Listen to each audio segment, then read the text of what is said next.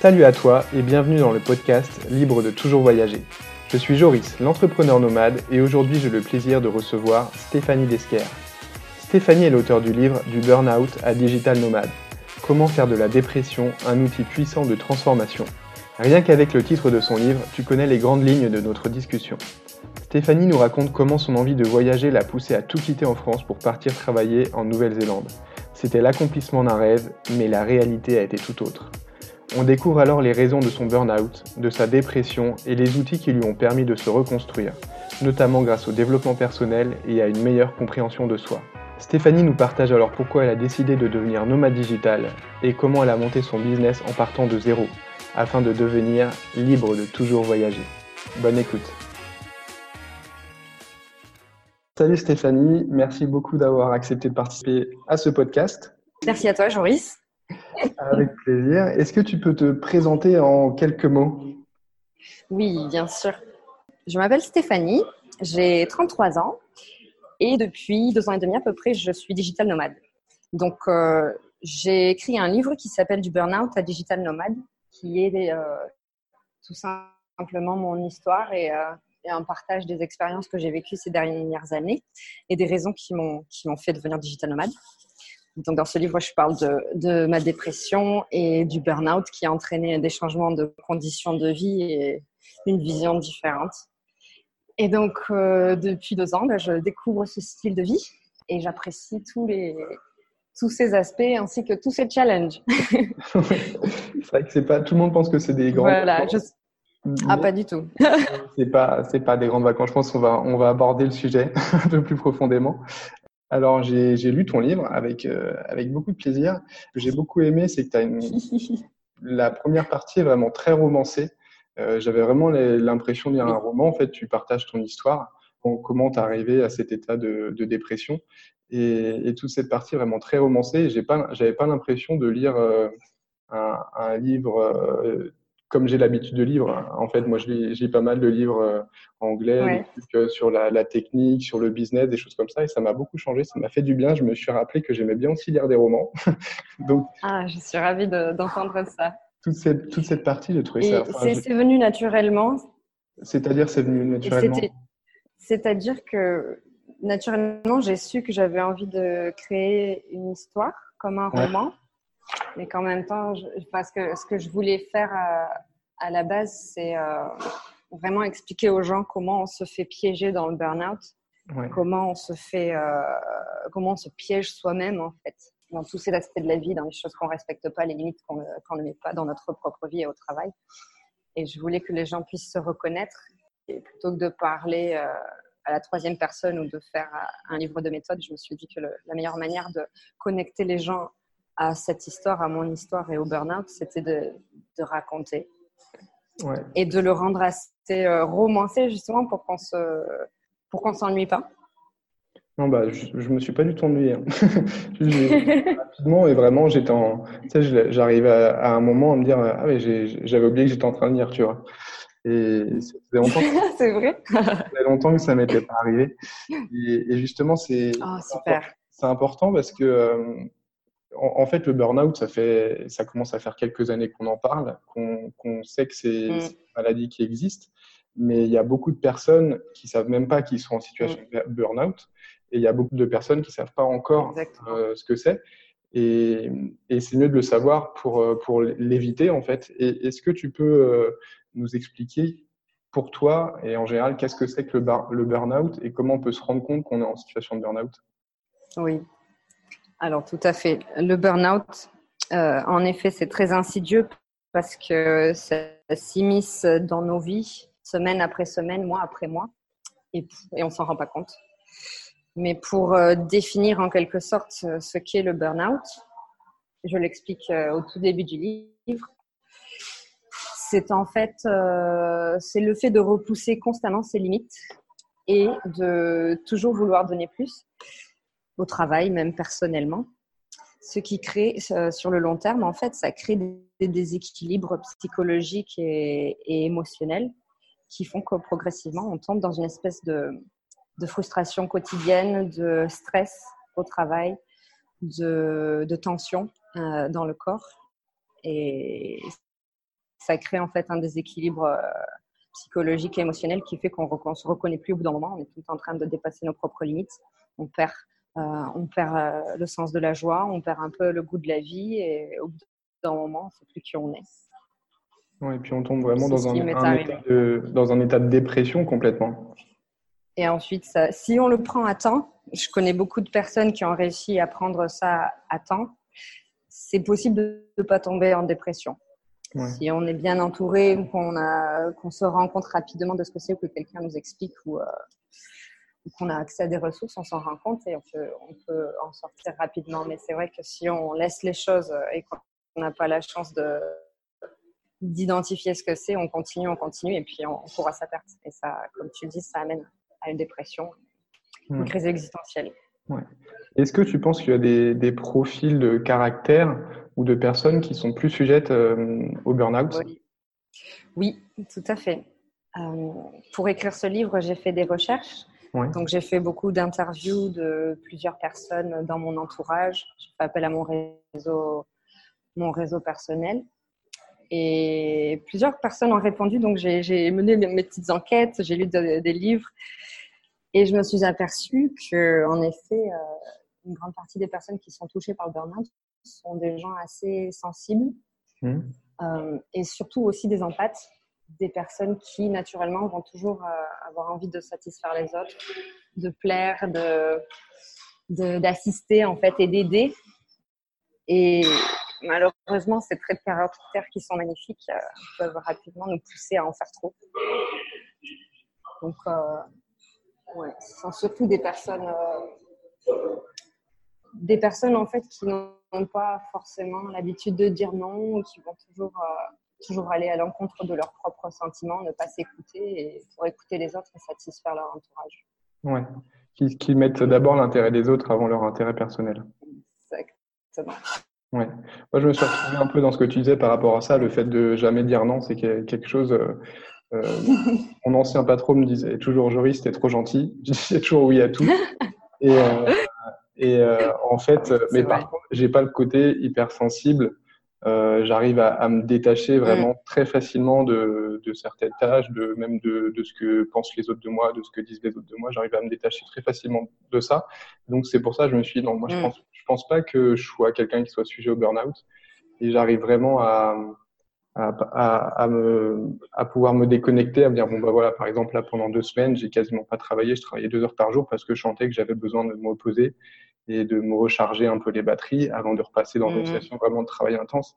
Et, et mais bon, j'ai pas la pression de, du travail comme toi, tu avais justement, tu es parti en Nouvelle-Zélande, donc dans le, dans l'événementiel. Et ça, c'est un, domaine de travail qui est, qui est vraiment très demandeur en énergie.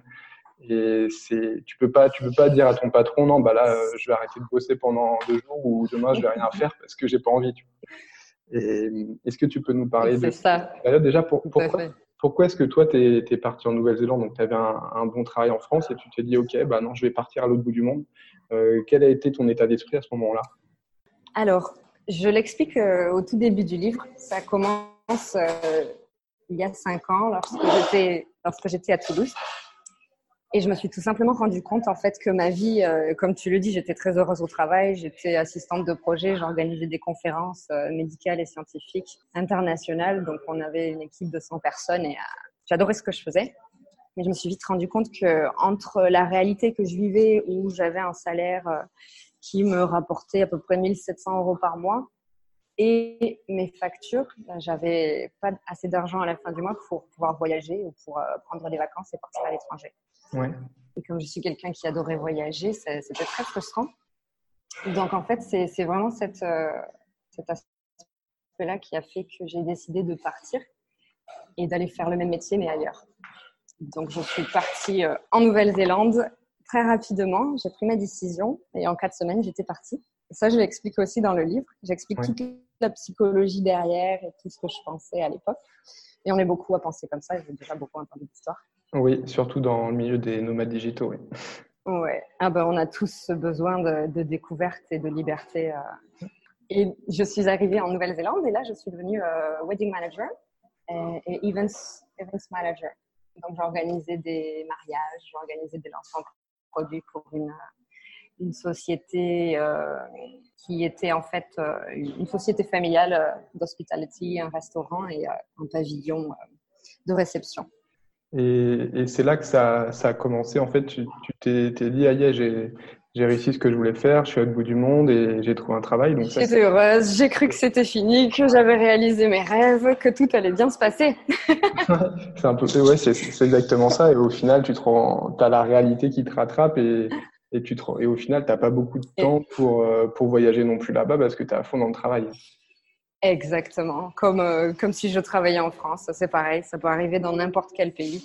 Ouais. Je me suis mise à trop travailler, j'ai laissé mes, mes, obligations prendre le dessus. Et ça qui est le plus difficile, c'est que ce sont des obligations, donc elles prennent forcément le dessus. Comme j'organisais des mariages, il était hors de question que, que je dise non. Et mon rôle, c'est de faire en sorte que les gens passent le plus beau jour de leur vie et que, que la mariée soit heureuse. Donc, euh, je me mettais moi-même la pression et j'avais pas le droit à l'erreur. Et ouais. je faisais tout pour délivrer euh, des événements. Et comme euh, t'es pas quelqu'un qui dit non, et je pense que le patron a bien compris. Dès qu'il demandait des missions supplémentaires, des choses à faire en plus, bah oui, bien sûr, je vais le faire parce que je suis quelqu'un. Exactement. J'ai envie de prouver ce que je sais faire et j'y vais, j'y vais, j'y vais. Et, sauf que tu n'as qu'un cerveau, tu as deux. Exactement, le besoin de plaire, le besoin de satisfaire euh, l'employeur. Je pense qu'on est beaucoup à le ressentir. Ouais. Donc forcément, on prend les, les, projets, on prend davantage de charges de travail et on se rend même pas compte qu'en fait, euh, c'est beaucoup trop. Ouais.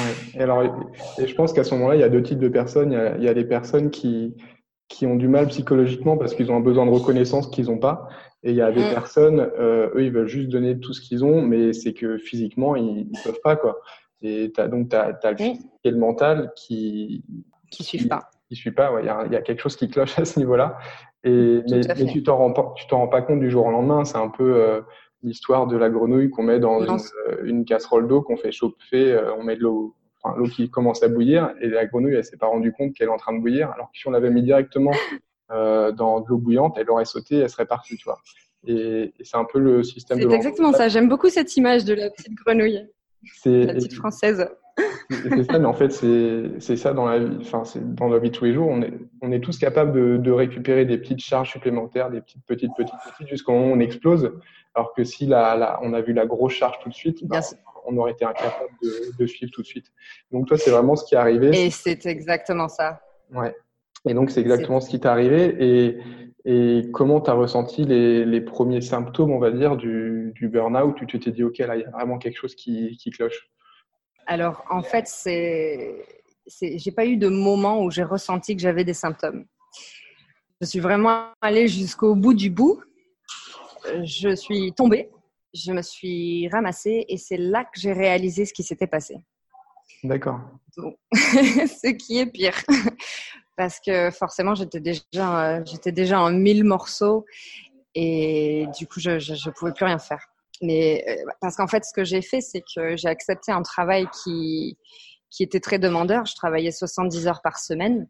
Oui. J'avais quasiment pas le temps de, de dormir ou de, de manger euh, la journée. J'ai d'ailleurs perdu beaucoup de poids. Ensuite, pour m'éloigner de ce travail-là, j'ai retrouvé un autre travail, mais qui a été aussi difficile émotionnellement et psychologiquement, on m'a fait du harcèlement. Et euh, ensuite, j'ai pas pris le temps de me reposer et je suis repartie dans mon travail initial avec une saison de mariage bien plus difficile. Et ensuite, euh, j'ai démissionné. J'ai eu la force de démissionner. Et j'ai retrouvé un autre emploi où je pensais que là, ça irait beaucoup mieux.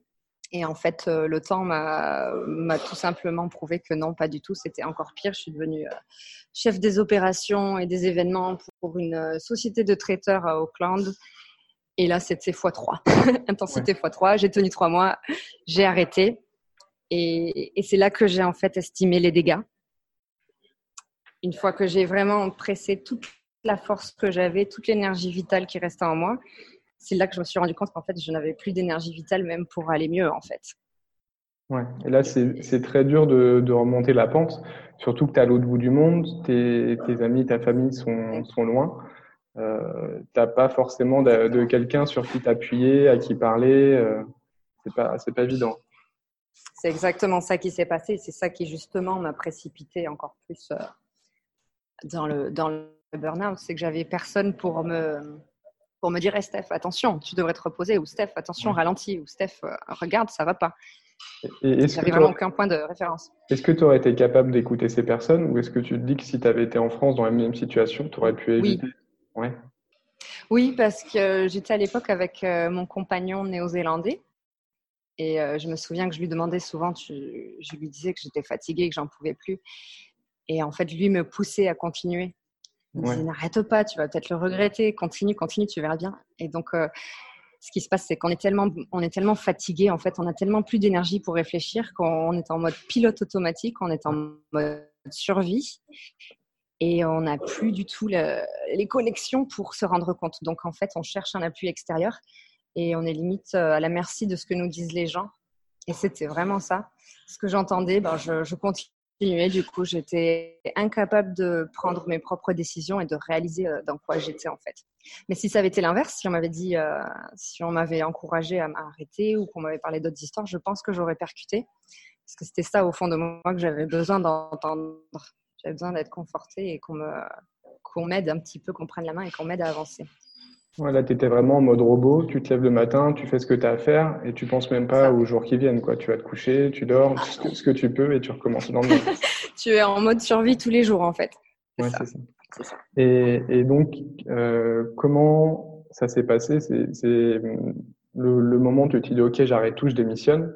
Euh, tu étais dans quel état d'esprit et, qu'est-ce que tu as fait pour essayer de, te sortir de cet état d'esprit?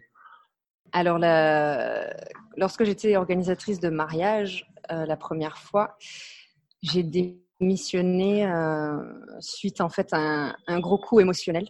C'est-à-dire que mon mental était tellement puissant et mon mental avait la, capacité de relever tous les défis qu'en fait c'est un choc émotionnel, situation qui s'est passée dans le restaurant où, avec un de mes collègues, on m'a mis une tâche en plus dans ma charge quotidienne de travail et ça a été l'explosion interne.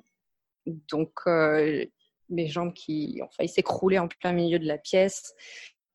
J'ai couru à l'extérieur, je suis allée euh, prendre l'air pendant une heure. J'ai vécu pas mal de choses en une heure. Je l'explique dans le, dans le livre.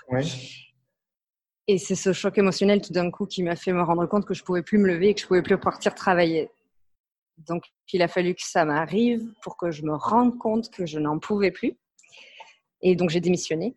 Ce jour-là, le jour même, j'ai pris, je leur ai dit que je leur laissais pas le temps, que je, je partais dans une semaine. C'était une question de vie ou de mort. Et donc, ça, c'était la première fois, première démission. Et un mois après, je retrouve un travail d'operations manager que, dans lequel je me donne encore à 200%, comme si la première fois n'avait pas suffi. Parce que c'est ça, quand on a un mental puissant aussi et qu'on ne s'écoute pas, qu'on n'a jamais appris à s'écouter, la machine se repose un peu, elle repart et ensuite elle repart exactement dans les mêmes travers. Dans les mêmes travers, c'est ça. Et ça, j'ai connu beaucoup de gens qui, qui, ont fait la même chose avec leur burn-out. Il en a fallu un deuxième pour que ça, il fallait une deuxième situation pour que ça percute réellement. Ouais, il faut Donc, euh, comprendre que le problème vient aussi euh, de nous et qu'il faut changer notre façon d'être, notre façon de percevoir les choses. Et, euh, Exactement. Voilà. C'est un, gros travail sur soi. je pense. C'est un gros travail personnel qui s'enclenche. C'est ce que la deuxième expérience m'a appris. J'ai poussé encore un peu jusqu'au moment où j'ai à nouveau perdu toute la joie, toute la raison de vivre en fait.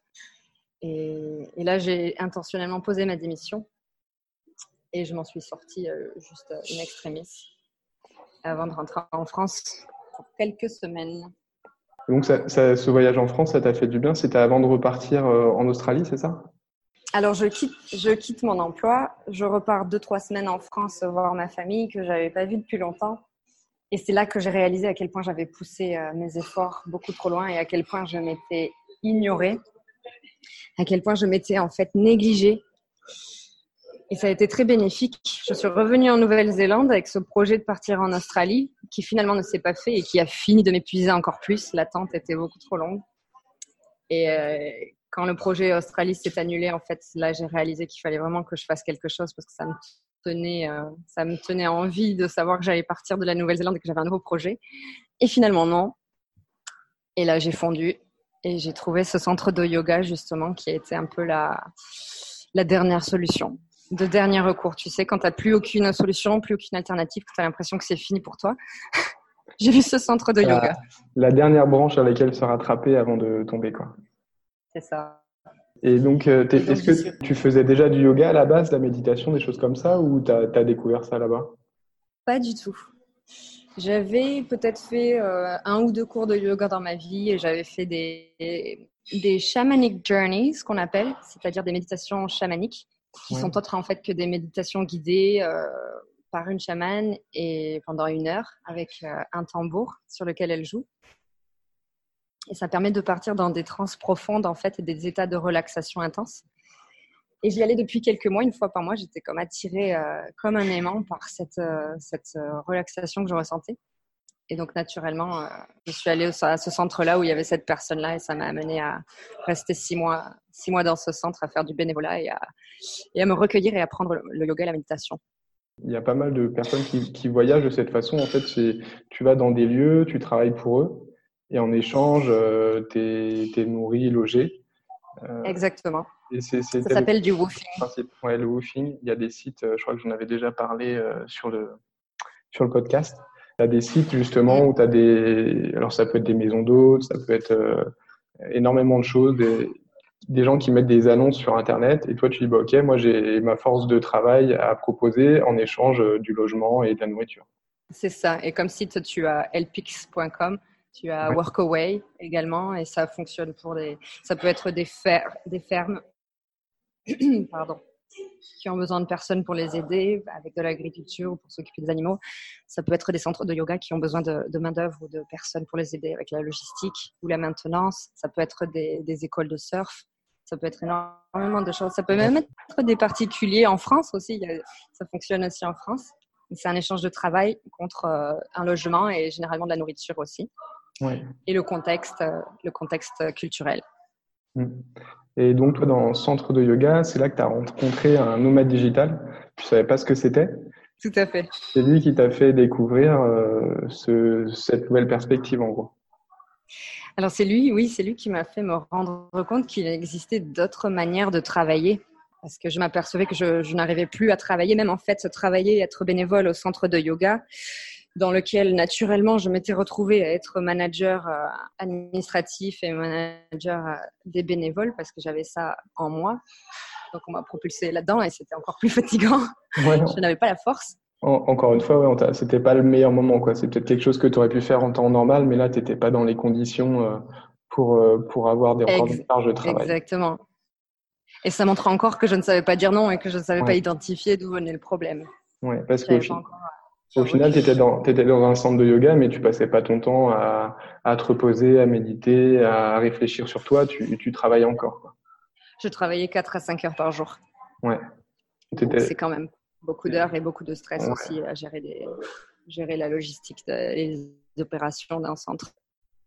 Surtout que tu es avec des personnes qui sont qui sont pas motivées pour bosser parce que c'est c'est pas souvent des gens enfin c'est pas des gens qui sont payés pour bosser donc va dire à, va dire à un bénévole toi il faut que tu fasses ça il faut que tu fasses ça euh, tranquille. Faut que tu sois là une heure pétante. Ouais. ah bah, il a oublié.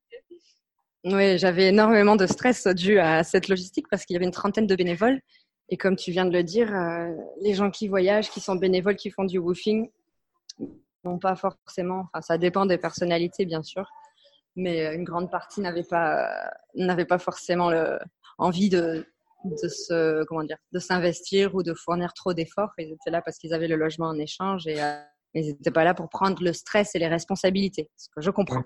Donc ça rendait ma vie un peu compliqué. Ouais. Moi j'avais découvert ça quand j'étais au Panama euh, dans un hôtel, un hôtel sur l'eau. Et en fait, ouais, l'équipe qui était là, c'était, il y avait cinq, cinq jeunes et il y avait euh, un Chilien, un Anglais, euh, une fille du Nicaragua, je crois. Et on a un peu discuté le soir. Et donc, on leur dit qu'on était nomades digitaux, qu'on travaillait sur Internet. Et eux, ils, nous enviaient de pouvoir voyager parce qu'au final, ils, étaient sur place pendant trois semaines, ils ne pouvaient pas bouger et qu'ils ne pouvaient pas profiter vraiment. Et, mais nous, on les enviait aussi parce qu'ils ils étaient tranquilles. Quoi. On les voyait, euh, ils faisaient leur, leur petit canoë la journée avec nous, ils se reposaient le soir, tranquille. Enfin, ils avaient l'air pas mal aussi. Mais c'est ça, en fait. c'est deux choses différentes et chacun trouve euh, ce qui lui correspond. Ouais. Mais c'est vrai que faire du woofing, souvent, enfin, c'est très, très utile quand on commence à voyager. Mais c'est vrai qu'aussi, ça a des contraintes. Ça demande d'être professionnel, ça demande de s'engager sur une période de temps. Et moi, j'avais souvent le problème que les gens s'engageaient sur un mois. Et en fait, au bout de deux semaines, ils voulaient continuer à faire euh, leur truc, à continuer leur voyage. Ils avaient vu ce qu'ils avaient vu et, ils partaient. Oui, c'est ça. Donc, c'était un peu compliqué. Je pense que c'est très intéressant à faire quand tu es jeune, peut-être quand tu viens de finir tes études. Tu prends une année à voyager comme ça, euh, ça peut être vraiment très intéressant. Et, et donc, toi, c'est là où l'idée du nomadisme digital a commencé à trotter dans ta tête, ou où tu l'as gardé dans un coin de ta tête, tu es passé à autre chose, tu as continué ta vie et c'est revenu plus tard? Alors, non, je l'ai gardé dans ma tête et ça ne m'a plus quitté. J'ai rencontré euh, ce bénévole brésilien qui, qui, était nomade digital et qui, qui avait une chaîne YouTube et qui faisait beaucoup de marketing online. Mmh. Et il était d'ailleurs euh, bénévole dans l'équipe marketing du centre de yoga. Et il m'a expliqué en fait comment il voyageait, comment il arrivait à, à joindre les deux bouts, à faire sa passion, à vivre de sa passion et à découvrir d'autres endroits. Et je me suis rendu compte qu'en fait c'était tout à fait possible pour moi également. Mais la seule chose qui me manquait, c'était une activité. ouais, c'est trouver qu'est-ce que je peux faire pour gagner ma vie en ligne. Voilà, qu'est-ce que j'ai qui est original et que je peux proposer et dont les gens auraient besoin. Ouais. Donc, euh, j'ai passé plusieurs mois à me poser la question. Enfin, j'ai rapidement trouvé. Et ensuite, j'ai dû commencer à, monter une offre et un site internet et à structurer mes services et mes, et mes tarifs. Ouais, alors juste pour revenir sur ce que tu as dit, c'est très important, quelque chose dont les gens ont besoin. Il y a beaucoup de personnes qui disent OK, je vais faire ça parce que je suis bon et je sais faire, mais derrière, il n'y a, pas de, il y a, il y a pas de besoin. Quoi. Personne va, même si tu es le meilleur pour faire quelque chose d'inutile, euh, enfin inutile pour une entreprise, euh, je parle, personne va, va acheter tes services. Donc c'est très très important d'avoir euh, une demande en face. Il y a beaucoup de personnes qui, qui l'oublient. Et juste pour revenir sur la personne, c'est quelque chose de très intéressant. Si tu es bon par exemple en marketing mm. digital, d'aller par exemple dans un hôtel et dire ok bah euh, moi je vais te monter un compte TripAdvisor, on va te retrouver sur Google, je vais te mettre des avis, je vais te faire un compte Instagram, je vais te faire Voilà, ou je vais te faire des photos. Mm. Exactement, je vais te mettre sur un lui, je pense qu'il avait un blog, je vais te mettre sur mon blog où il y a beaucoup de visites, tu vas gagner de la visibilité et en échange de cette visibilité qui va te faire gagner des clients, bah, tu loges euh, gratuitement. Ça c'est quelque chose qui peut fonctionner. C'était tout à fait ça. Il avait également une chaîne YouTube avec pas mal d'abonnés et et donc, il, faisait des petites vidéos aussi où il parlait de l'endroit qu'il était en train de visiter. Donc, ça, ça rajoutait encore à la visibilité pour l'hébergement ou pour l'hôtel euh, ou le lieu en question. Mmh. Donc, ça, c'est une possibilité euh, pour ceux qui écoutent le podcast, qui ne savent pas quoi faire, mais qui sont forts, qui sont forts en, marketing digital, par exemple. Et c'est incroyable à quel point ça marche, en fait. Parce que bien souvent, on a, on a peur, en fait, c'est ce que j'ai remarqué. Moi, pour ma part, j'ai peur d'aller aborder les entreprises ou d'aller les, les, déranger. Parce que moi, j'ai ce, ce problème, c'est que j'ai peur de déranger la planète euh, ou les autres. Mais euh, quand on n'a pas ces peurs-là, en fait, c'est très simple d'envoyer un email et de, proposer aux gens euh, de, leur, de la visibilité sur un blog ou sur une chaîne YouTube. Et très souvent, ils répondent par la positive. Ouais, carrément. Moi, j'ai sur mon compte Instagram, je pourrais enfin, demander des réductions dès que je fais des trucs, mais c'est pas. J'ai pas envie de, de devoir faire la promotion de choses. Et en fait, par exemple, l'hôtel où je suis là, il est très bien, mais je suis sûr qu'il y a mm. d'autres hôtels qui sont vraiment super. Je vais pas dire celui-là c'est le meilleur hôtel de Chiang Mai, venez ici, venez ici, parce que ça me ressemble, ça me ressemble pas. Je ne peux pas faire la promotion, je, ne me vois pas comme influenceur. C'est ça. C'est que ça, ça, demande en fait en contrepartie à passer du temps, Aussi, de filmer, de, faire la promotion, de partager avec son réseau, faire les choses professionnellement parce que ça reste un échange de, de valeurs, donc ça, doit, ça doit être professionnel. Mm. Enfin, moi, c'est comme ça que je vois les choses. Mais donc ça prend forcément du temps et ça t'enlève un petit peu de liberté sur tes projets. Euh, donc euh, en effet. Ouais, c'est vraiment, un travail à, vraiment un travail à part entière. Et, ça m'intéresse alors de comment tu as, trouvé, quelle offre proposer, parce que j'ai mm. la question de, quelqu'un que j'ai interviewé d'ailleurs sur ce podcast qui m'a dit euh, j'ai envie de, devenir nomade digital, mais je ne sais pas quoi vendre. Comment, comment ça s'est passé pour toi? Alors, ce que j'ai fait euh, déjà, c'est qu'avant d'avoir l'idée, euh, l'idée de, mon, de mes services, je suis d'abord allée sur Facebook et euh, cette personne, ce nomade digital que je connaissais, m'a donné des noms de groupes, de Facebook Groups. Mmh. et donc, je suis allée voir ce qui se passait, voir les métiers des gens, ce qu'ils faisaient, ce qu'ils proposaient, comment ils se vendaient, comment ils affichaient leurs services. Donc, j'ai vu qu'il y avait énormément de, de, personnes qui travaillent dans le marketing digital, dans le web design, la création de sites internet, euh, l'assistance virtuelle également, qui est au final ce que j'ai choisi, le copywriting, voilà, on peut nommer tout un tas de métiers. Et je savais déjà que j'avais été assistante en France et j'étais aussi coordinatrice d'événements, donc je, je, voulais arriver à allier les deux. Et comme je voulais plus de responsabilités de manière euh, temporaire, je savais qu'être assistante, c'était vraiment ce qui allait me correspondre pendant un temps. Donc, j'ai monté des services d'assistance virtuelle en me spécialisant dans le multilingue, étant donné que je parle français, anglais espagnol. Oui, ça, c'est un très gros avantage. Oui, tout à fait. Spécialisée là-dedans. Et c'est là que j'ai trouvé justement ma niche de clients et que je suis sortie du lot par rapport à d'autres qui font de l'assistance virtuelle euh, monolingue. Oui, surtout que euh, en France, on n'a pas trop la, la mentalité du, du, remote en fait, du, mm du télétravail euh, à 100%. Travailler à distance. Alors que chez les anglophones ou même les pays nordiques, ça se fait beaucoup plus. Donc dès que tu arrives à avoir au moins l'anglais déjà, ça te trouve énormément de portes. Et le fait d'être, euh, d'avoir l'anglais et le français, bah, toutes les entreprises à l'international, bah, elles adorent ça parce que elles ont des, des, enfin, des entreprises américaines peuvent avoir des contrats avec des entreprises françaises. Et, et toi, tu es là, tu dis, OK, regardez-moi, je suis là. Venez travailler avec moi. Vous cherchez, ne cherchez plus, je suis là. Exactement. Et, et donc, et donc, tu t'es dit, OK, l'assistante virtuelle, euh, comment tu as procédé pour trouver tes premiers clients, pour euh, te trouver un, un tarif Comment ça s'est structuré, cette partie-là? Alors, ce que j'ai fait, c'est que je pars du principe que les informations sont toujours disponibles. Je suis partie à la recherche des informations. Je n'ai pas tout créé moi-même et ça ne m'est pas arrivé comme ça. Donc, euh, je me suis naturellement mise en contact avec des, réseaux d'assistantes virtuelles, des groupes Facebook, euh, j'ai lu des blogs et naturellement, je suis tombée sur un groupe qui venait de se créer, qui avait déjà un petit peu de, contenu et, des membres et je, suis entrée dans le réseau euh, et, j'ai pu partager avec énormément de personnes, en fait, et j'ai pu trouver le soutien et toutes les informations dont j'avais besoin. Une fois que j'ai validé que c'était vraiment ce que je voulais faire, j'ai eu la chance, la synchronicité, on va dire, de pouvoir participer à un, challenge qui est organisé par, euh, par l'organisatrice, Anna. Et c'était un challenge, un challenge gratuit de cinq jours qui permettait de, bah, de suivre en fait ses recommandations, suivre euh, des exercices qu'elle donnait tous les jours. Mhm. et de se rendre plus visible sur Facebook, de créer un site, créer des offres. Et donc, naturellement, le fait d'être avec d'autres personnes qui étaient dans la même démarche, ça m'a permis de réfléchir au coût de mes services, à quel type de service exactement j'allais proposer, proposer, et surtout la spécificité des services que j'allais euh, offrir. Donc, la niche, la niche marketing.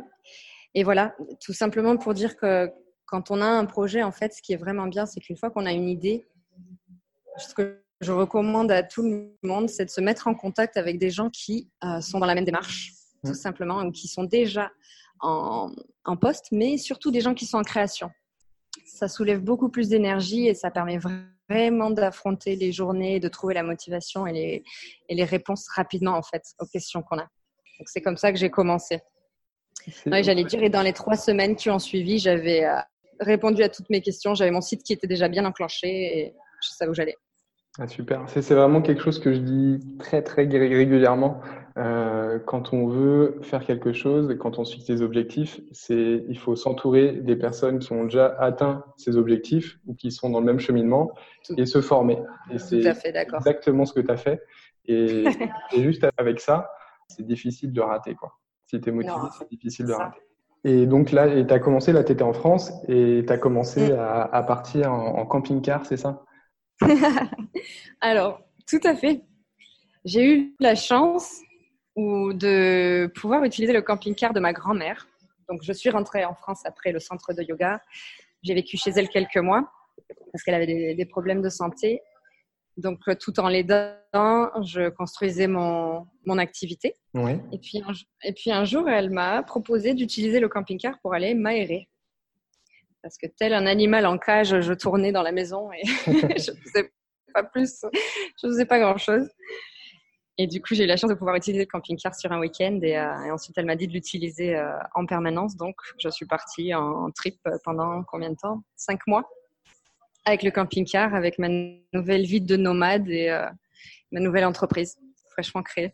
Et là, tu t'es dit, aïe, c'est bon, je suis nomade digital. Ça y est, je suis officiellement digital nomade. Hashtag la vie commence. Et comment ça se passait pour bosser euh, depuis, euh, depuis un camping-car, pour trouver des connexions Internet pour bosser euh, Comment tu choisissais? Ah, C'était assez, assez folklore au départ. oui, parce qu'il y, y, a tout un tas de choses en fait qu'il a fallu que je prenne en compte et que je découvre sur le terrain. Je ne savais pas conduire un camping-car, celui-ci faisait 8 mètres. Ouais, c'est pas, pas un petit camping-car. Moi, moi je, j'ai l'image euh, du camping-car que je voyais dans les campings quand j'y allais, quand j'avais 5 ans, tu vois, les, petits trucs, les vieux machins. Mais non, toi, c'était un très beau camping-car. Non, là, c'est, là, c'est du gros. C'est les gros camping-cars qu'on voit euh, quand on part en vacances sur la côte euh, ouest, sur la côte basque et tout ça. C'est, les mêmes camping-cars. Sauf, sauf qu'au lieu d'avoir une personne âgée au volant, on avait une jeune demoiselle de 30 ans blonde. C'était marrant. Souvent, on me regardait, les gens me regardaient, mais qu'est-ce que c'est C'est pas normal. Et donc, j'ai petit à petit appris en fait à, utiliser le camping-car, à, le déplacer, à faire des vidanges, à trouver des endroits avec, euh, avec de l'eau. Je me suis organisée pour Internet. J'ai vite euh, réalisé que Internet, c'était pas possible. Donc, je me suis pris des offres, euh, des cartes SIM. En fait, j'avais deux cartes SIM, une Bouygues et une Free Mobile pour euh, utiliser Internet et avoir assez de, données pour les appels clients, pour être toujours sûr d'avoir euh, une connexion qui tienne la route si la première ne marchait pas. Parce que c'est ça, quand on est itinérant, en fait, bien souvent, euh, on va avoir un bon Internet ici, mais avec une autre carte SIM, ça va pas fonctionner. Donc, j'en avais deux et c'était très bien. Et, même quand on a de la connexion Internet dans des logements, on n'a pas forcément toujours une super Wi-Fi, quoi. Mais c'est pour ça que depuis, j'ai toujours un backup euh, SIM card euh, partout où je vais. Et comment ça se passait alors euh, tes journées sur la route en camping-car? Alors les journées sur la route, c'était comme c'était le début de mon entreprise, j'étais en recherche de clients.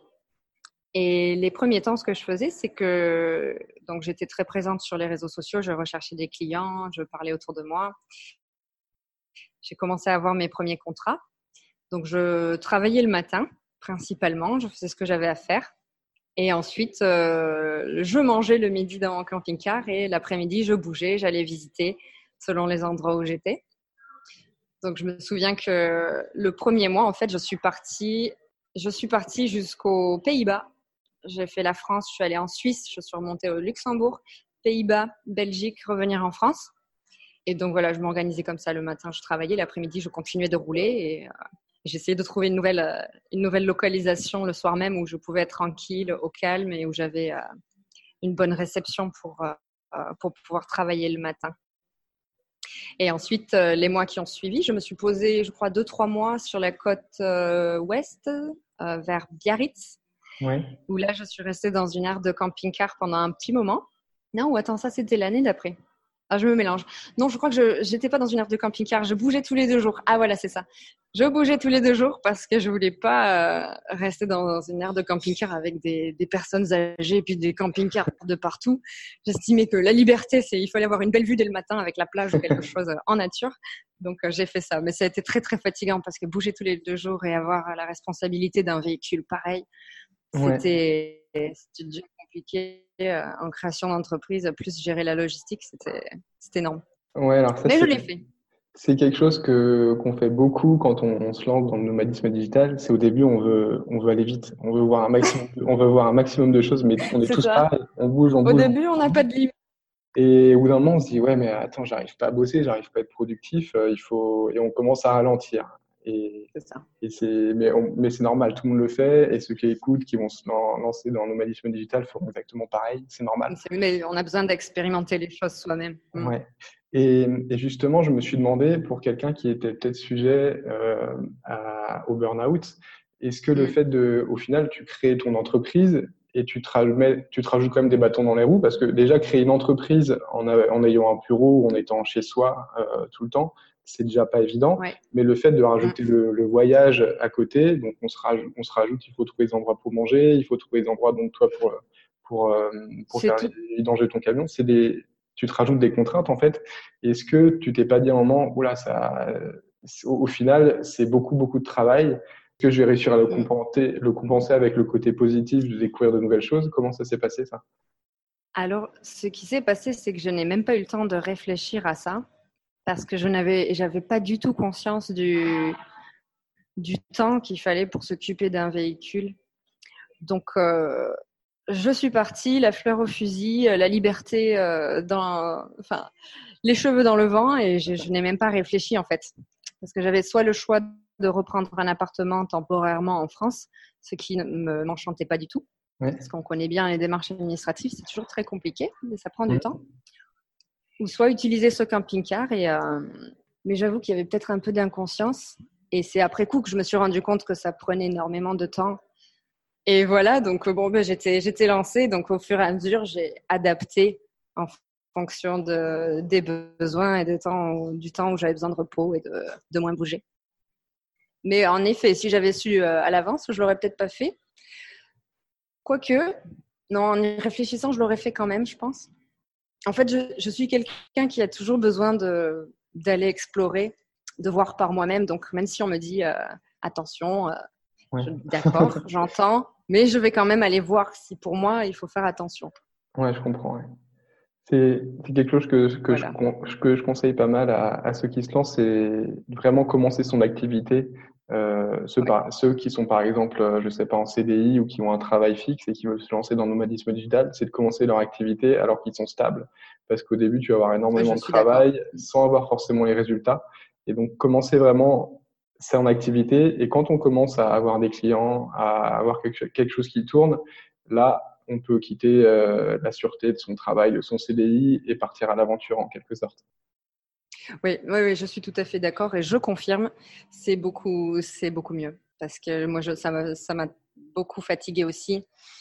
Euh, je n'avais pas pris en compte euh, pas mal d'aspects et c'est vrai que quand on lance son activité, on a tout un tas de choses sur lesquelles il faut travailler.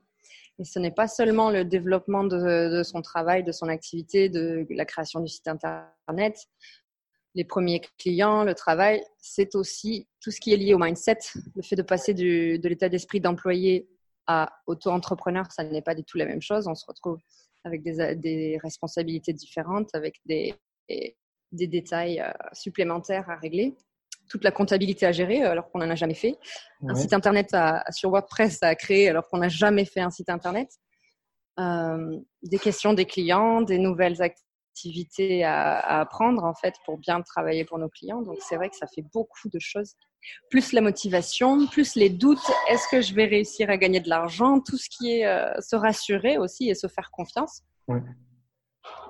Donc c'est vrai que moi aussi je conseillerais euh, à tous ceux qui veulent, de se, qui veulent se lancer d'attendre un petit peu, au moins quelques mois.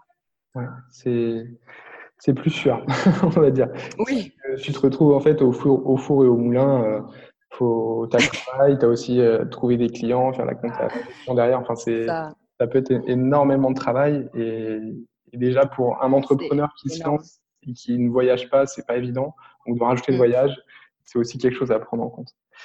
J'aimerais qu'on vienne un peu sur donc dans la suite de, dans la, dans la suite de ton livre. Donc, tu as vraiment la partie romancée où, où tu t'expliques ton cheminement, un peu ton histoire. Et, euh, et après, tu parles vraiment, euh, on rentre plus dans une partie dev perso ou là où tu euh, les choses que tu as, que as appris, que tu as découvertes, qui t'ont aidé à, à, sortir de cet état de dépression. Euh, alors moi, le dev perso, je disais toujours, euh, non, ça m'intéresse pas, c'est pas mon truc. Et, et jusqu'à ce que je commence mon compte Instagram, où je me suis sur mon compte Instagram, j'ai partagé des pépites, des choses, des choses qui m'ont fait évoluer, des choses qui, que j'ai appris et qui m'ont fait passer un, un step, euh, une marche supérieure, quoi. Et je me suis rendu mm. compte que c'est énormément de dev perso, alors que je me disais, je, je n'aime pas le dev perso. Et en fait, toutes les choses qui te permettent d'évoluer, de devenir une meilleure personne, bah, c'est des concepts de dev perso au final. C'est exactement ça. Et toi, comment tu as, appris ces concepts-là? Comment tu les as appliqués? Est-ce que tu peux nous partager aussi quelques, quelques concepts qui peuvent aider les personnes à, à mieux se comprendre et à, sortir de ces, cette situation de dépression éventuellement? Tout à fait. Alors, c'est vrai que le développement personnel, c'est un, c'est un grand mot. On l'utilise beaucoup. C'est, c'est devenu très tendance ces dernières années. Mais euh, il ne faut pas rester bloqué sur ce mot-là. Il faut vraiment comprendre ce que ça englobe. Et ce que ça englobe, c'est quoi? C'est, c'est des mots, des notions, des méthodes, des techniques pour tout simplement euh, se comprendre davantage et par euh, conséquence être plus heureux dans la vie. Que plus on apprend à se connaître en fait et plus on a des outils pour être heureux et pour, être, euh, pour se juger moins. Donc j'ai écrit les deux derniers chapitres, on va dire vraiment plutôt le dernier chapitre entièrement sur le du développement personnel et ce que j'ai appelé la transformation intérieure parce que j'ai réalisé qu'en fait, euh, le burn-out n'était pas le, le problème, c'était pas le travail mon problème. Mon problème, c'était euh, mon manque de structure, mon manque de limites, le fait que je ne savais pas dire non et que donc je ne mettais jamais de, je ne disais jamais non au travail comme dans ma vie perso, et surtout que je n'avais jamais appris à m'aimer. J'ai découvert ce que c'était l'amour de soi. avec euh, l'enfant intérieur, c'est ça? Exactement. Alors c'est un concept que moi je ne connaissais pas du tout. Si tu peux nous en parler en quelques mots pour expliquer le, ce concept d'enfant intérieur? Alors l'enfant intérieur, c'est quoi? C'est tout simplement en fait, euh, c'est notre être intérieur, c'est notre, euh, c'est la partie la plus innocente de nous. Et dans notre société occidentale, en fait, on a oublié que cet être intérieur existe encore. En Orient, on parle beaucoup de l'être intérieur, de la conscience, de notre énergie vitale. Il y a plein de mots en fait pour nommer ça. Moi, j'ai gardé le mot enfant intérieur parce que je trouvais que ça, me parlait personnellement beaucoup plus. Et en fait, cet enfant intérieur, c'est un enfant qui a entre 3 et 7 ans. Et c'est nous, tout simplement, à cet âge-là. Mais ce qu'on a oublié en grandissant et en devenant adulte, c'est que cet enfant vit toujours en nous. Et qu'en fait, on a un devoir de, on a le devoir de le protéger. Mm. Et cette méthode de l'enfant intérieur m'a beaucoup aidé à me reconnecter à moi-même, en fait, à mes émotions et à mes sentiments. Et j'ai appris en fait à dialoguer avec moi-même en, en dialoguant avec cet enfant intérieur, en lui posant des questions. Comment ça va? Comment tu te sens aujourd'hui? Qu'est-ce qui va pas? Pourquoi tu n'as pas envie de voir cette personne ta, ta, ta. Et ça m'a vraiment permis d'ouvrir les yeux et de, me reconnecter en fait à mes sensations aux sensations de mon corps, à ce qui se passait dans ma tête. Et c'est pour ça que pour le burn-out, c'est vraiment une technique que je, que je conseille à tous ceux qui ont besoin de sortir du, du burn-out, qui se sentent dépassés et qui n'arrivent plus à se connecter à eux-mêmes, à savoir ce qu'ils pensent ou ce dont ils ont envie. C'est de faire, d'utiliser cette méthode-là. Il y a plein de bouquins, il y a même des gens qui, peuvent euh, les accompagner en coaching. Au final, tout simplement, cet enfant intérieur, ça permet de se reconnecter à l'amour de soi et à redévelopper du respect pour soi, des limites saines et l'écoute de soi, tout simplement. On, voit, bien par rapport à, à versus ce que tu disais tout à l'heure, où tu étais en mode robot quasiment, où tu te levais le matin, tu, pensais, tu pensais même plus, quoi. C'était ton corps qui faisait les tâches qu'on lui demandait, et tu bossais, tu bossais, tu bossais. Et là, c'est vraiment se recentrer sur soi et, et se comprendre et comprendre ses émotions aussi. C'est quelque chose qu'on fait pas mal dans la, en, méditation. Fatigué, accepter qu'on ne se sente pas bien. Ouais. Tu parles aussi de, de méditation dans cette partie-là. Moi, la, la méditation, alors c'est pas quelque chose que je fais quotidiennement, c'est quelque chose que j'ai fait euh, ponctuellement, on va dire, où j'ai eu une, une, période vraiment euh, compliquée au, niveau des émotions.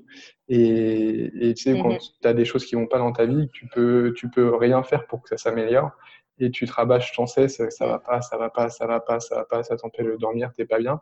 Et en fait, le fait de, de faire de la méditation, moi c'était tout simplement de la méditation guidée que je faisais avec des applications comme Mind, Mind des choses comme ça. Et en fait, d'accepter ces émotions, se dire ok, elles sont là, peux rien faire pour les forcément pour les contrôler, elles sont là, c'est un fait. Je peux les regarder, je peux dire ok, pourquoi c'est ça, essayer de comprendre pourquoi elles sont là.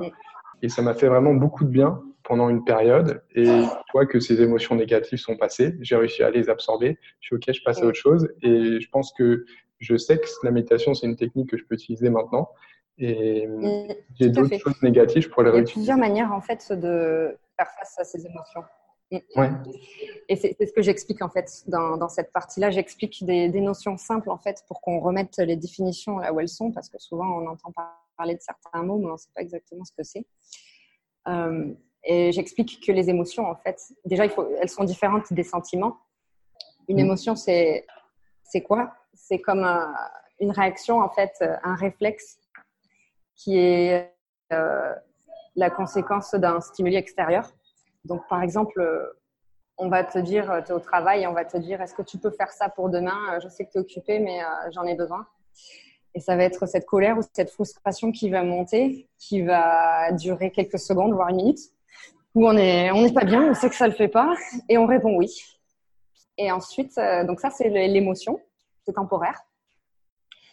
Et ensuite, on va avoir un sentiment de frustration qui va durer dans la journée, parce qu'on aura dit oui, avec des pensées qui seront liées à cette émotion, en fait, et à ce, sentiment, des pensées qui vont nous rappeler euh, plusieurs fois dans la journée ah, j'ai pas envie de faire ça, pourquoi j'ai dit oui, ah, mais il a abusé, je le déteste. et voilà. Et le fait de comprendre ça, ça permet de comprendre aussi que pour aller mieux quand on est en burn-out et même dans la vie en général, il faut exprimer ses émotions c'est très très important et il faut les laisser sortir. Alors soit de manière orale, en, soit en pleurant, soit en en parlant à quelqu'un, un ami, un psychologue, euh, ou soit comme tu le fais euh, avec de la méditation. C'est très, très libérateur aussi, mais ce qui est mmh. très important à faire, c'est vraiment de libérer ces émotions-là et de ne pas les stocker dans le corps. Parce qu'en fait, comme je l'explique, elles restent stockées dans le corps. Ça. Et ensuite, c'est pire. Ouais. C'est un peu le concept, de la, le concept de la grenouille aussi, euh, qui, voilà, t'encaisses, t'encaisses, t'encaisses et t'exploses. C'est ça. Sauf qu'après, quand t'exploses, tu fais pas du mal aux autres, tu te fais du mal à toi. Exactement. Donc, dans cette partie-là, dans, dans, cette partie dev perso, là, j'ai vraiment appris beaucoup de choses. C'était des concepts euh, que j'en avais entendu parler, mais c'était un peu, euh, un peu vague pour moi. Et j'ai appris beaucoup de choses, donc c'est très intéressant. Et je suis sûr que que je pourrais aller récupérer euh, euh, des petits tips en, y retournant, en me disant voilà, ça, euh, voilà, je me, j'aimerais bien aller réétudier un concept où il y a quelque chose qui qui, qui va pas sur le plan émotionnel. Je pourrais retourner dans le livre pour me dire ok, alors voilà, il y a quelques techniques, ou même tu partages des livres, des lectures que tu as, que as eues aussi. Exactement. En fait, oui, j'ai vraiment partagé dans ce, dans ce chapitre-là tout, ce que j'ai compris en fait, tous les enseignements que ça m'a donné.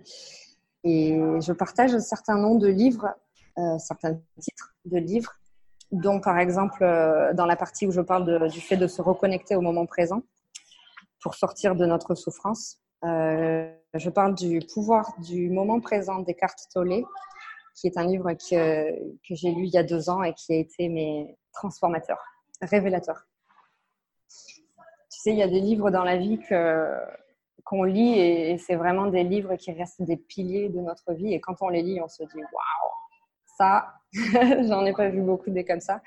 Et celui-ci, c'est vraiment un, livre à garder, à relire, à re-relire, à réinterpréter à nouveau. Plus on évolue dans la vie et plus on grandit. C'est un trésor d'informations. Je mettrai bien aussi dans la description. Voilà, le pouvoir du moment présent, savoir comment se guérir, en fait, comprendre que notre mental, si tu veux, euh, c'est un magnifique outil. Mais le problème, c'est que si on ne sait pas l'utiliser, ça devient très destructeur. Mm. Parce qu'en fait, on ne, souvent, on ne nous apprend pas dans notre société à, à, calmer notre mental, à comprendre nos émotions, à les exprimer, à les relâcher. Donc, en fait, il faut tout apprendre par soi-même. Et c'est très important de comprendre le fonctionnement du mental et que des fois, il part un peu euh, en mode singe fou et qui devient le, qui prend le contrôle en fait de nos vies. Et ce qui crée en fait des pensées négatives, euh, ce qui crée de la dépression, des, des, questions existentielles qui reviennent, qui reviennent, qui reviennent, qui finissent de nous, de nous achever en fait parce qu'on n'a pas forcément les réponses. Donc, ce qu'il faut arriver à faire, par exemple, grâce à la méditation et au yoga, c'est calmer son mental pour retrouver un, état de sérénité et de paix intérieure. Donc, euh, ouais, ce livre, pour se reconnecter à l'instant présent, c'est vraiment très, très important parce que c'est le début, en fait, euh, de la solution. pour tous ceux qui sont empêtrés dans leurs pensées, empêtrés dans leur schéma et qui n'arrivent pas en fait à calmer cette voix qui, qui revient tout le temps sous plusieurs formes, cet auto-sabotage euh, que l'on se crée, parce que c'est comme ça que ça fonctionne. Le mental fonctionne tout seul en gros livre, donc comme un muscle, comme je l'ai dit dans le livre, tel un muscle que l'on doit apprendre à, à, chauffer et à entraîner. Le mental, c'est exactement la même chose. Mm. C'est un, un muscle qu'il faut apprendre à calmer. Ce livre, c'est une pépite, donc. Est-ce que tu lisais beaucoup euh, déjà avant, avant cette, période, cette période où tu as commencé à, lire ce genre de livre parce que tu sentais que tu avais un besoin de, de. Oui, alors avant de, d'être, de tomber en burn-out, je lisais pas du tout. J'avais pas le temps. Mais quand, euh, quand je me suis retrouvée euh, avec davantage de temps, j'ai commencé à lire et j'ai dévoré beaucoup de livres. J'en aurais d'autres aussi à recommander. par exemple, un livre un livre que je peux recommander juste après Le pouvoir de l'instant présent, c'est euh, un livre de Livre Bourbeau qui s'appelle Les cinq blessures qui nous empêchent d'être soi-même. Ça parle de la blessure d'abandon, la blessure de trahison, de rejet, d'injustice et une autre blessure. Et c'est vraiment capital de comprendre ces choses-là pour comprendre comment on fonctionne intérieurement. La blessure de trahison, je crois, la dernière. Et, donc, ça, c'est vraiment en lisant tous ces livres que tu as, as, réussi à, à sortir de, cet état, à te guérir un peu parce que tu peux aller voir des, psychologues, enfin je sais pas si des choses que tu as faites ou tu as vraiment eu ce travail sur soi à, travers les livres alors, j'ai essayé de voir une psychologue euh, en Nouvelle-Zélande, mais le problème, c'est qu'elle ne parlait pas français. Hmm. Donc, c'était très difficile de, mettre des mots, d'exprimer les choses dans une autre langue, parce que chaque mot euh, est, est puissant. Et c'est vrai que quand tu, tu, le dis, tu dis un mot en anglais, ça n'a pas du tout la même empreinte que quand tu le dis en français. Ouais. Donc, euh, j'ai pas pu consulter quelqu'un qui parlait français, donc j'ai vu personne. Et ces livres m'ont permis de mettre du sens sur des questions que j'avais et petit à petit de recoller les, les, informations, de regrouper les informations entre elles et de comprendre ce que j'avais pas bien fait, ce que j'avais pas compris dans la vie. Donc oui, c'est vraiment mes lectures et mon sens, euh, my common sense, qui a fait que j'ai écrit euh, tous ces paragraphes. Et comme tu le disais, je voulais rebondir sur ce que tu disais tout à l'heure, le fait de d'écrire des posts sur ton, ton compte Instagram qui soient liés, en fait, des posts de développement personnel, mais qui soient tous liés à ce que tu expérimentais à ce moment-là. Eh bien, c'est très intéressant parce qu'en fait, j'ai remarqué qu'on évolue avec nos souffrances et nos leçons, bien sûr. Et cette, euh, ce chapitre-là de la transformation intérieure, je l'ai écrit au fur et à mesure que je passais des étapes de compréhension. Comme j'avais besoin de me connaître, euh, de mieux comprendre ce qu'étaient les émotions, l'instant présent, le yoga, la méditation, les limites saines, comment les établir, sont des choses que j'ai recherchées moi-même pour ma propre connaissance et qui font qu'en fait, une fois que j'ai intégré l'expérience et la compréhension de toutes ces notions-là, ensuite j'ai pu être capable d'en parler. Et c'est pareil pour euh, voilà, quand on écrit sur un sujet, en général, on, le, on recherche, on essaie de comprendre pour soi, et ensuite on, on ressent le besoin de partager ce qu'on a compris avec, euh, avec d'autres personnes. Et c'est comme ça que je l'ai écrit. Oui, c'est ça. Tu, tu, tu digères l'information et tu la retransmets à ta façon derrière. Et, mm. justement, euh, comment t'es venu le, besoin peut-être ou l'envie d'écrire ce livre? Est-ce que c'était une façon, euh, c'est un processus de reconstruction ou c'était une sorte de remède que, Pourquoi et comment tu l'as fait? Alors, je n'avais pas pensé que j'allais écrire un livre euh, dans ma vie et encore moins sur mon histoire. Parce que à la base, je suis quelqu'un d'assez. Euh, je garde les choses pour moi. En fait, je ne parle pas forcément beaucoup de moi. Et là, c'était assez délicat de mettre tout, de parler ouvertement en fait de tout, sans tabou, sans retenue. Il n'y a pas un détail qui est faux, il n'y a pas un détail qui a été sublimé. C'est vraiment la vérité. Et c'est venu en fait quand j'étais en Colombie l'année dernière. Je me suis retrouvée deux semaines dans une plantation de café. et j'ai eu le temps de prendre du temps pour moi. Et j'ai regardé mon journal intime et je me suis aperçue que j'avais écrit énormément pendant cette période en fait de dépression. Et j'avais toujours euh, encore des, des épisodes de dépression en moi. Et je me suis dit que si je partageais mon histoire, ça aiderait, certainement d'autres personnes en fait à aller mieux.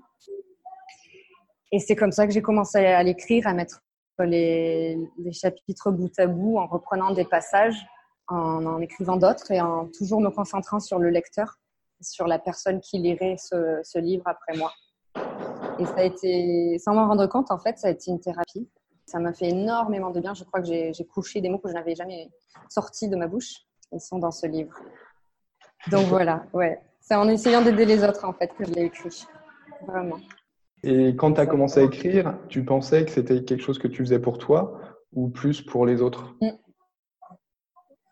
Alors, je le faisais pour. euh, En fait, je ne sais pas pourquoi, mais j'écrivais comme si je parlais aux autres. Ouais. Mais je n'avais pas encore eu l'idée de, de le publier ou même d'écrire un livre. J'écrivais parce que ça me faisait du bien, tout simplement. D'accord. C'est ce qu'on dit souvent, c'est qu'écrire, en fait, ça permet de relâcher ses émotions et vraiment de, de se faire du bien. Et j'écrivais en m'adressant à d'autres personnes, comme s'il y avait des lecteurs. Et euh, finalement, je me suis dit, attends, mais pourquoi pas partager cette histoire? Parce que je suis sûre que ça va aider beaucoup de gens. Quand j'ai commencé à en parler autour de moi, quand j'ai commencé à accepter que j'étais en burn-out et que les choses devaient changer et que j'ai commencé cette transformation intérieure petit à petit, je me suis ouverte et les gens me posaient la question Ah oui, tu as vécu un burn-out, mais qu'est-ce qui t'est arrivé? Comment ça s'est passé? Comment tu as fait? Et plus je me suis mise à en parler, plus je me suis rendu compte qu'il y avait énormément de gens qui avaient vécu un burn-out et qui n'en avaient jamais parlé.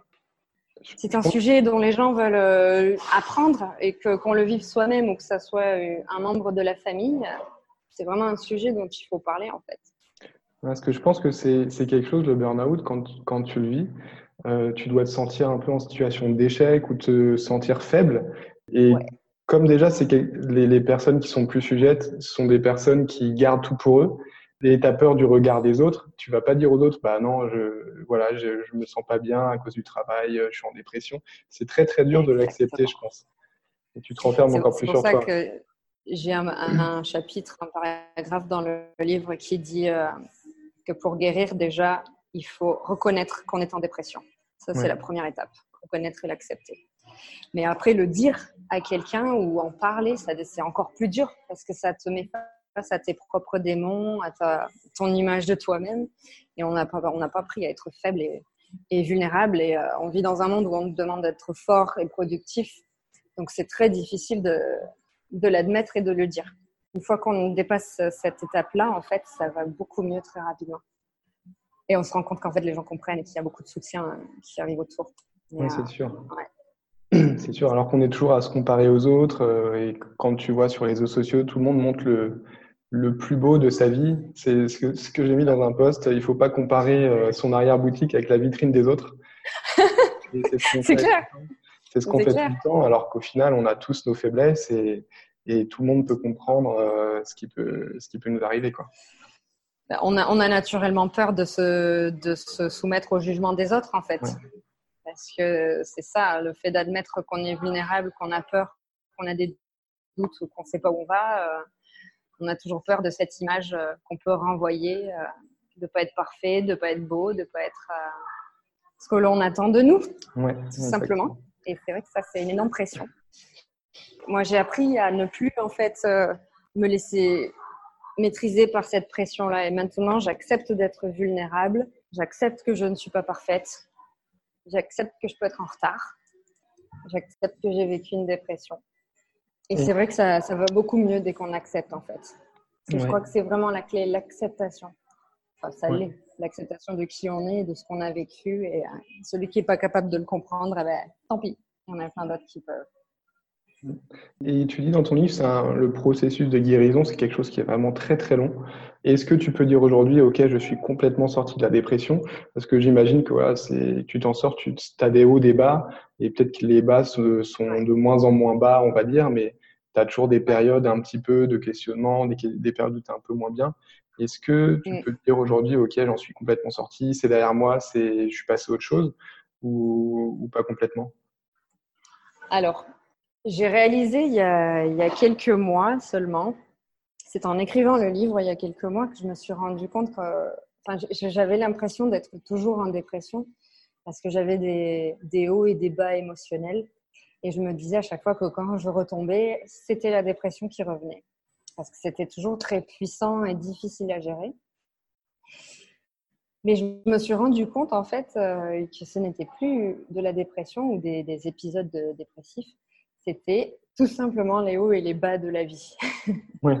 Et comme je, comme je le disais au début et comme je le dis dans le livre, euh, je fais partie de cette catégorie de personnes sensibles, donc très empathiques, euh, où euh, quand quelqu'un me dit quelque chose, je vais naturellement ressentir ce qui se passe dans sa vie, ressentir ses émotions, même prendre ses émotions alors que je n'ai pas besoin de le faire. très empathique. Je, vis ce que vit l'autre, voilà. Et tout simplement, dans mon monde, dans ma réalité intérieure, bah, j'ai des hauts et des bas parce que je suis euh, très passionnée, parce que je fais les choses à fond et que c'est tout simplement un trait de ma personnalité. Mais c'est ce que j'ai appris avec le temps. Donc euh, maintenant que je sais ça, alors oui, je suis sortie de la dépression, mais non, je ne relâche pas les efforts. Parce que j'ai remarqué qu'à chaque fois que je relâche les efforts, ça veut dire que j'arrête d'être attentive, d'écouter mon corps, de faire attention à ce qui se passe dans mon mental. Donc, en fait, ça demande aujourd'hui au quotidien euh, une attention régulière. Alors, pas euh, chaque minute, mais à chaque fois que j'ai une émotion ou que j'ai quelque chose qui m'arrive ou un événement, je me pose la question attends, comment tu vas réagir à ça? Et euh, depuis que je suis plus consciente, en fait, plus consciente, davantage consciente de ce qui se passe en moi, ça me permet de réagir de manière équilibrée et beaucoup plus posée, en fait. Donc, euh, je continue d'avoir un. J'ai une routine matinale, par exemple, le matin où je fais de la méditation. C'est ma question, oui. Voilà, je, me lance dans la journée où je fais attention à certains points, je, me, je scanne mon corps, je me demande comment je me sens, est-ce que je suis fatiguée, est-ce que je me sens bien, est-ce que, euh, est-ce que je suis énervée, est-ce que je suis triste, est-ce que j'ai envie de pleurer. En fonction de ça, j'adapte ma journée je vais y aller doucement, je, sais que je vais pouvoir être plus productive dans d'autres, jours. Certains jours, je vais éviter de voir certaines personnes parce, qu'il y en a qui demandent trop d'énergie, trop d'attention, qui me poussent trop dans mes limites et que si je me rapproche trop de mes limites, euh, ça le fait pas. Donc, je reste vraiment équilibrée, je fais attention à moi. Et voilà, et, j'ai remarqué que c'est pour beaucoup de personnes la même chose. Hein. Une fois qu'on a vécu la dépression, on a 50% de chances de retomber plus rapidement euh, dedans. Donc ça veut dire que si on fait tout simplement, si on arrête de faire attention à soi, ben, on replonge dans les, ces mauvaises habitudes. J'ai une petite question que j'aime bien, euh, enfin j'ai deux petites questions que j'aime bien poser. Est-ce que tu pourrais nous mhm. partager une anecdote de voyage? Une anecdote de voyage. Tu veux dire une anecdote positive ah, ou une anecdote euh, challenging? Ce que tu veux. Euh, ouh là là, une anecdote de voyage. Je, pourrais en avoir plein. Ben, celle-ci déjà, euh, celle-ci avec ce conférencier international, euh, je l'ai rencontré il y a un mois à Bali. En fait, c'est quelqu'un qui, qui est incroyable. C'est une force de la nature. C'est un homme qui n'a pas de bras et qui n'a pas de jambes. Et depuis tout petit, il est né comme ça. Il, il est en fauteuil roulant et il marche en fait euh, sur le sol. Très différemment et on a eu une connexion instantanée. Et on s'est très très bien entendu. Je l'ai rencontré sur une piste de danse lors d'un ecstatic dance à Bali dans un centre de yoga. Donc il, il dansait. et de là, c'est créé une amitié en fait. Et, euh, c'est dû à ça en fait qu'il m'a proposé de le rejoindre, euh, d'aller avec lui aux États-Unis et de le suivre dans son tour de conférence parce que je lui ai dit que je voudrais à terme parler de développement personnel, de, de plein d'autres choses sur scène, de faire des conférences. Et comme j'en avais j'en ai deux en fait qui sont organisées, une en novembre, une en décembre. Les deux premières, du coup, en fait, il m'a proposé de le suivre pour apprendre le métier. Donc voilà, ça, je trouve que c'est déjà une histoire pas mal. C'est super. les, les, rencontres, en fait, on a tous des opportunités dans la vie. Il faut juste savoir les saisir quand elles se présentent, quoi. C'est ça, c'est ça. Oui, et puis surtout, faut, faut arriver à maîtriser ses peurs arriver à les mettre en sourdine parce que c'est vrai que ça a soulevé pas mal de peur de mon côté. Est-ce que c'est le bon moment? Est-ce que je dois y aller? J'ai d'autres projets en cours. Euh, oui, mais en même temps, c'est aligné à ce que je veux faire. Euh, et combien ça va me coûter euh, bon, Finalement, ça m'a pas coûté beaucoup. Plein de sujets, plein de, questions en fait qui, qui font qu'on peut très vite se dire non, attends, j'avais pas prévu, je vais pas y aller. mais non, j'ai bien fait d'y aller. C'était vraiment incroyable. C'était une expérience humaine indéfinissable très difficile à expliquer. Et, je pense qu'en fait, à, force, de, à force de, sortir de sa zone de confort, ça devient beaucoup plus facile d'en sortir. Et moi, je sais que là, par exemple, la, semaine, la semaine prochaine, je vais faire un salon professionnel à Dubaï. Je vais parler, enfin, j'ai jamais fait de salon de ma vie. Je vais parler en anglais pendant une semaine, alors que je parle anglais, euh, enfin, je suis pas un grand bavard. Euh, et c'est quelque chose, tu m'aurais dit de faire ça il y, a, il y a deux ans, mais je t'aurais dit non, mais catégoriquement, et je serais parti en courant, tu vois. Et là, et ça, je pars dimanche, j'ai aucun stress, zéro stress, parce que je me dis, qu'est-ce qui peut m'arriver de pire? Enfin, Je vais bafouiller, quelqu'un va me faire répéter parce qu'il n'a pas compris quelque chose, mais qu'est-ce qui va m'arriver? Enfin, rien, quoi. Donc, euh, j'y vais, quoi. rien, rien. Il n'y a aucun danger. Le seul danger, c'est celui de la peur de ne pas être à la hauteur. Ouais. Et en fait, euh, c'est juste une peur. Quand on revient à l'instant présent, c'est vraiment, comme je le dis dans le livre, c'est vraiment là qu'on trouve toutes les réponses et toutes les solutions. Ouais. Donc il faut arriver à rester calme, serein, méditer, ne pas se projeter dans un futur potentiel euh, qui n'existe pas, dans lequel on ferait euh, les choses mal, dans lequel on ne serait pas assez, dans lequel on trouve toujours plein de choses. Ouais, on, pense toujours au pire qui va nous arriver, mais pas au meilleur. Quand on prend les choses et qu'on les accepte, euh, c'est ça. Et en fait, il faut, il faut tout simplement apprendre à ne plus y penser. Puis quand on a compris la dynamique euh, de l'évolution et du fait de sortir de sa zone de confort, comme tu dis, en effet, euh, après, ça devient mais de plus en plus facile. Après, ça devient limite un trait de caractère. Moi, c'est devenu un trait de caractère. Oui, c'est vrai. Et même, on, on s'ennuie quand on reste toujours dans nos zones de confort au bout d'un moment. C'est ça. On a besoin d'explorer. C'est pour ça que j'ai un peu peur de rester six mois à Bali. Ah, je te comprends. Hein, de, retrouver une petite routine. Non, mais c'est vrai c'est presque la routine, la routine qui me fait peur. Moi aussi, l'année prochaine, on va se poser euh, plusieurs mois en Espagne. Est-ce que, mm-hmm. est je vais pas péter un plomb et prendre un billet d'avion pour partir à l'autre bout du monde? Je ne sais pas. mais c'est ça. Mais à nouveau, tu sais, à nouveau, ça, fait, ça nous ramène au mental au fait qu'il croit toujours avoir raison, il croit, il croit penser qu'on va s'ennuyer, il croit penser que ça ne va pas le faire. Donc, euh, pour revenir à de la méditation simple, pour, euh, pour annuler ce genre de pensées, tout simplement, parce qu'on peut les, on peut les annuler. Mm. Parce qu'elles sont pas rationnelles. J'ai une autre question que j'aime bien poser. Euh, Imagine-toi dans 50 ans, qu'est-ce qui te ferait dire, OK, j'ai réussi ma vie? C'est une très bonne question. Alors, euh, bah, tu vois, c'est marrant parce que quand j'ai écrit ce livre, je me suis vue en fait euh, euh, je me suis vue grand-mère avec des petits-enfants tout autour de moi. Et je me suis vue leur raconter mes histoires, mes aventures, ma compréhension de la vie, ma compréhension des principes de la joie, de l'amour, de plein d'autres choses. Et avec cette dépression et cette histoire de vie que j'ai, euh, je sais déjà que pour moi, le succès, euh, il est intérieur. Ce ne sera pas les, valeurs matérielles ou euh, l'argent sur mon compte bancaire ou le nombre d'activités que j'aurai à mon actif qui fera mon bonheur et, qui fera que j'aurai réussi ma vie. Ce sera plutôt le degré de connaissance de moi-même, en fait. Et ce sera ma contribution au monde et le fait d'avoir aidé d'autres personnes, en fait, à mieux se comprendre ou à, ou à avancer dans la vie qui fera que je serai vraiment contente. Et je pense que je vais dédier ma vie à ça, à partager à travers mes expériences pour aider d'autres personnes à mieux se, découvrir et se comprendre. Et donc pour ceux qui veulent euh, suivre justement euh, tes aventures et l'avancée de, tes livres, être les premiers à savoir quand, quand est-ce qu'ils vont sortir, euh, où est-ce qu'on peut te suivre mm. sur les réseaux sociaux et sur Internet? Alors on peut me suivre sur Instagram, Steph the Nomade. Et là, je parle de, plein de choses, de mes voyages, de développement personnel, d'autres choses. J'ai commencé à faire des vidéos aussi.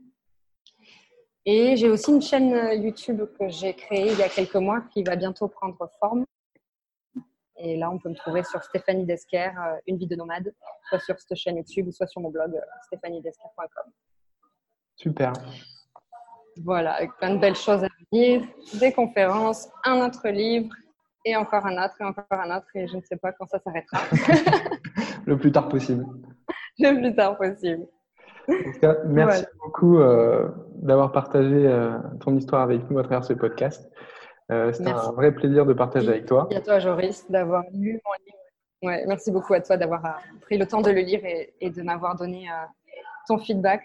J'en ai eu quelques-uns déjà, mais là, c'est encore plus intéressant parce que tu fais un très beau travail et donc ça me fait plaisir que tu aies pris le temps d'étudier tout ça.